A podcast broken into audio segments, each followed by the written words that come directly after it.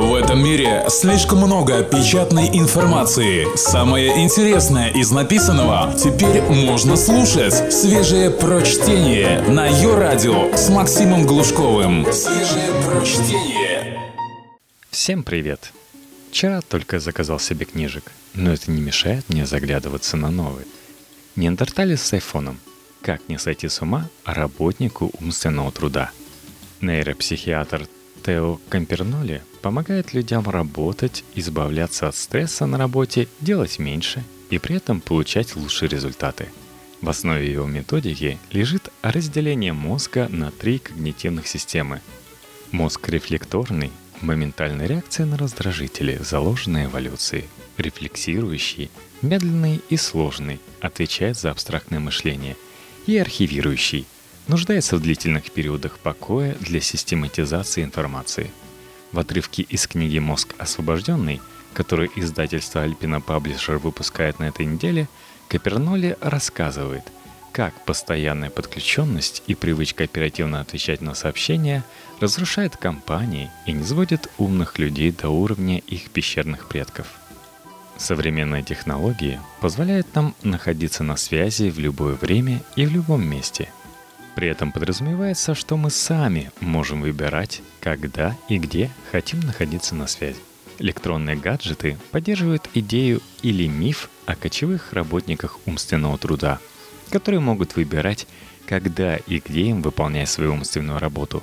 К сожалению, в реальности большинство профессионалов превращают возможность находиться на связи в любое время и в любом месте в обязанность быть доступным всегда и везде – Свобода выбора исчезла.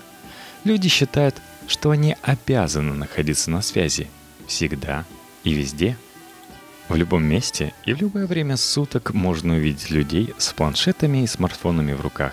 Они работают, отправляют электронную почту или совершают деловые звонки. Они почти не отрывают глаз от своих маленьких экранов. А ведь вот-вот должны распространиться новые гаджеты – так называемые умные часы и умные кольца. Они поработят людей еще больше. Автор немного просчитался, все-таки этого не случилось. Но сейчас цифры следующие. От 67 до 80% владельцев мобильных телефонов регулярно проверяют свои смартфоны на предмет новых сообщений, уведомлений и пропущенных звонков. Они делают это даже если не слышали соответствующих сигналов. 67% страдают манией звонка – им кажется, что телефон звонит, когда на самом деле он молчит. Некоторые люди проверяют свои мобильные телефоны по 30-40 раз в час. Наше ближайшее будущее – призрачные звонки из умных колец. В Нидерландах 99% руководителей и профессионалов считают себя обязанными оставаться на связи после окончания рабочего дня, в выходные и даже во время отпуска – при этом 89% из них раздражает, когда другие люди используют телефоны во время встреч, хотя 40% из них делают то же самое. Я сам просил 1152 руководителя и профессионала в соотношении примерно 50 на 50. Мое исследование показало, что 84% из них начинают свое утро с проверки электронной почты, а потом используют для этого каждую свободную минуту в течение дня – Обязанность всегда находиться на связи иногда навязывается извне. Все больше и больше компаний и менеджеров требуют от своих людей быть доступными в режиме 24 часа в сутки 7 дней в неделю, не сознавая, что это негативно отражается на качестве и продуктивности их умственного труда. На одном из моих семинаров группа топ-менеджеров с гордостью сообщила мне, что в их компании сотрудники должны отвечать на электронную почту в течение 15 минут – причем не только на почту внешних клиентов, но и на внутрикорпоративные запросы. Это одно из самых контрпродуктивных правил, о которых я когда-либо слышал. Оно означает, что все их высококвалифицированные специалисты, в том числе высокооплачиваемые инженеры и разработчики, вынуждены все время находиться на связи. Каждые 15 минут они должны отрываться от своей важной и сложной работы, чтобы проверить почтовый ящик – как я уже говорил в главе о многозадачности, каждый такой перерыв сопровождается сложной процедурой переключения контекстов. что ведет к потере продуктивности, творческой мысли и точности. Иногда люди недовольны тем, что их заставляют работать сверхурочно, в среднем 6 часов в неделю, никак не оплачивая этот труд. Некоторые даже подают в суд на своих работодателей, а другие просто снижают свою мотивацию, приверженность и стараются не перетруждаться – какой смысл компаниям и руководителям создавать среду, в которой работники не могут использовать свой мыслящий мозг на полную мощность? Некоторые компании идут против этой тенденции, узнав, насколько вредна постоянная подключенность для интеллектуальной продуктивности людей, они начали целенаправленную борьбу с киберподключенностью. Как вариант, они стараются перенаправить эту тенденцию в правильное русло. Более подробно об этом я расскажу в третьей части книги – Однако часто стремление всегда находиться на связи исходит изнутри. Многие люди не хотят или боятся выйти из режима онлайн, хотя их сверхурочная работа никак не оплачивается. Часто компании даже не требуют этого от них. Многие менеджеры, которых я консультировал, не получают от руководства никаких претензий, если начинают регулярно отключаться и отвечать на электронную почту лишь в рабочее время. Более того, Ситуация на работе только улучшается. Особенно зависимые от постоянной подключенности работники умственного труда считают, что непрерывное нахождение на связи делает их более эффективными. Скорее всего, они не слышали о результатах многочисленных исследований, доказывающих обратное. Только свежее прочтение на Йо-Радио. Они не учитывают и того факта, что с помощью смартфонов люди могут работать в среднем около 6 дополнительных часов в неделю. Это делает предполагаемое преимущество не столь уж впечатляющим. Гораздо больше людей, чем мне казалось поначалу, находятся в еще худшей ситуации. Они не могут отключиться. Гиперподключенность превратилась у них в зависимость или манию в психиатрическом смысле этого слова. Всегда находиться на связи плохая идея для работников умственного труда. Бывают ситуации, когда постоянная подключенность действительно необходима и может повышать их эффективность. Но такое случается крайне редко. В долгосрочном плане гиперподключенность существенно снижает их интеллектуальную продуктивность. В следующих разделах я объясню, как постоянная подключенность приводит к многозадачности и фрагментации задач, вызывает информационную перегрузку, порождает хронический стресс, ухудшает сон и сокращает время отдыха, необходимое для восстановления сил. В результате все это негативно отражается на ваших социальных взаимодействиях. Но что самое главное, постоянная подключенность подрывает качество вашего мышления и дает вашему примитивному рефлекторному мозгу необоснованное преимущество над мыслящим мозгом – Часто это приводит к ошибкам и принятию, мягко говоря, неоптимальных решений. Чтобы быть интеллектуально продуктивными, мы должны сосредоточить все свое внимание и умственные силы на одной конкретной задаче. Однако нахождение в режиме постоянной подключенности означает, что наш мыслительный процесс постоянно прерывается. Из-за этого он переходит из области сосредоточенного размышления в плоскость быстрых и невыдуманных – а порой автоматически рефлекторных реакций. Больше всего нас отвлекают телефонные звонки, электронные письма, различные виды текстовых сообщений и коллеги. Проблема в том, что даже кратковременные и незначительные помехи нарушают концентрацию внимания и сосредоточенное размышление. Это негативно отражается на эффективности и результативности умственного труда людей, а также на их эмоциональном состоянии – и уровне психической энергии. Слуховые помехи больше всего мешают сконцентрировать внимание, особенно во время чтения. Это одна из причин, почему умственный труд в офисах открытого типа так малопродуктивен и изнурителен. Помехи оказывают гораздо более негативное влияние, когда требуют немедленных действий, а не когда такие действия могут быть отложены. Например, ответ на электронное письмо – ведь он терпит какое-то время. Однако многие люди ошибочно полагают, будто должны отвечать на электронные письма и другие сообщения немедленно. Тем самым они полностью разрушают процесс сосредоточенного размышления. Входящие сообщения больше всего отвлекают, когда никак не связаны с выполняемой задачей. и меньше отвлекают, когда актуальны для выполняемой задачи или когда ответ на них можно отложить до завершения некоего ключевого этапа. Из-за неправильного использования информационно-компьютерных технологий ЭКТ Homo sapiens превратился в неэффективного Homo interruptus, человека отвлекающегося. Исследователь из Microsoft Линда Стоун назвал такой режим постоянным частичным вниманием. Этот термин прижился, но он вводит в заблуждение, поскольку предполагает, что человек способен разделять внимание между двумя делами, каждый из которых требует сознательного внимания. Однако человек не способен на это. Следовательно, я бы заменил этот термин другим – постоянное раздробленное внимание. Как я объяснял в главе о многозадачности, каждый раз, когда вы переключаетесь с одного дела на другого, вы дробите целостный большой бриллиант, по словам Шопенгауэра, на мелкие кусочки и неизменно теряете некоторые из них. При этом ваш мозг услужливо заполняет пробелы догадками. Так у вас создается впечатление, будто вы ничего не пропустили. Последствия такого раздробленного внимания могут быть очень серьезными – когда требуется высокая точность мыслительной деятельности. Они могут быть даже катастрофическими в ситуациях, где важнейшую роль играет безопасность, таких как вождение машины, обслуживание станков или назначение лекарственных препаратов. Любые отвлекающие дела отнимают у вас энергию, особенно когда они не имеют отношения к выполняемой задаче. Даже если помехи и связаны с выполняемой задачей, а вы субъективно считаете их полезными, они все равно несут точно такие же издержки. Интересно, что люди, которым приходится иметь дело с множеством отвлекающих факторов, начинают работать быстрее.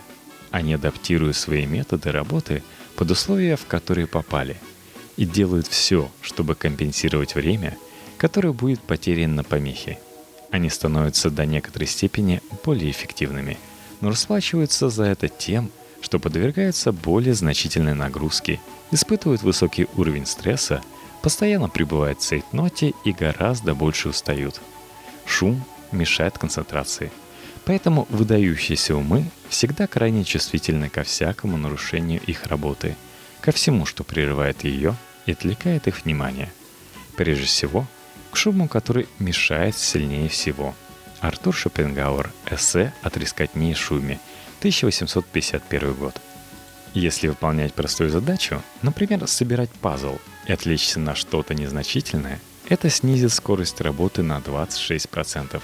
А если задача более сложная, то помехи приведут к тому, что количество правильных ответов снизится на 70% в минуту. Стоит отметить, что оба этих исследования были проведены среди представителей поколения миллениума, родившихся в 1980-е годы – мое поколение.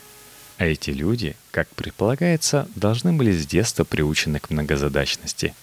Также следует отметить, что эти люди плохо справлялись с фрагментацией внимания в молодом возрасте, а с годами это становится делать все труднее.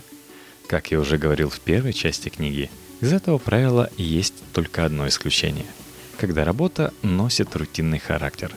В этом случае, если человек периодически отвлекается – то начинает работать эффективнее. Вероятно, это происходит потому, что повышается уровень активации мозга. Это также объясняет, почему единственные работники умственного труда, чья продуктивность в офисах открытого типа повышается, это люди, выполняющие рутинную умственную работу. Смотри главу «Оковы для мозга номер 5». Гиперподключенность превращает вас в адхократов, а организации – в адхократии – Главное занятие руководителей и профессионалов – думать.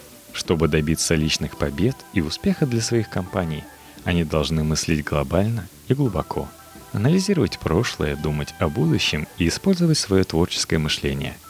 Но когда вы постоянно реагируете на электронные письма, на текстовые голосовые сообщения, когда вы непрерывно получаете информацию из внешнего мира, у вашего мозга попросту не остается времени и возможности обработать и осмыслить эту информацию, глубоко проникнуть в суть предмета или поиграть с собственными идеями. Они не думают, они занимаются электронной почтой. Вы должны понимать, что таким поведением вводите себя в постоянный импульсивно-реактивный режим, Ваш рефлекторный мозг берет инициативу на себя.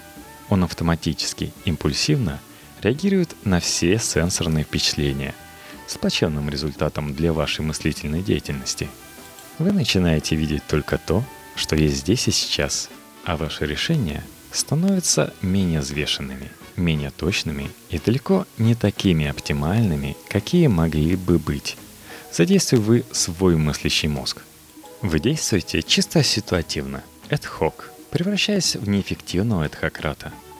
Помимо прочего, это увеличивает количество глупых и серьезных ошибок, а также требует дополнительных затрат времени, чтобы исправить эти ошибки и переделать работу. Такой реактивный режим снижает продуктивность совещаний и конференц-звонков. В силу вышеописанных причин многие профессионалы сегодня лишены возможности заранее изучить и осмыслить всю необходимую информацию – Поэтому они приходят на деловые встречи плохо подготовленными, и их мозг способен функционировать только в реактивном режиме, то есть лишь реагировать на высказывания других людей.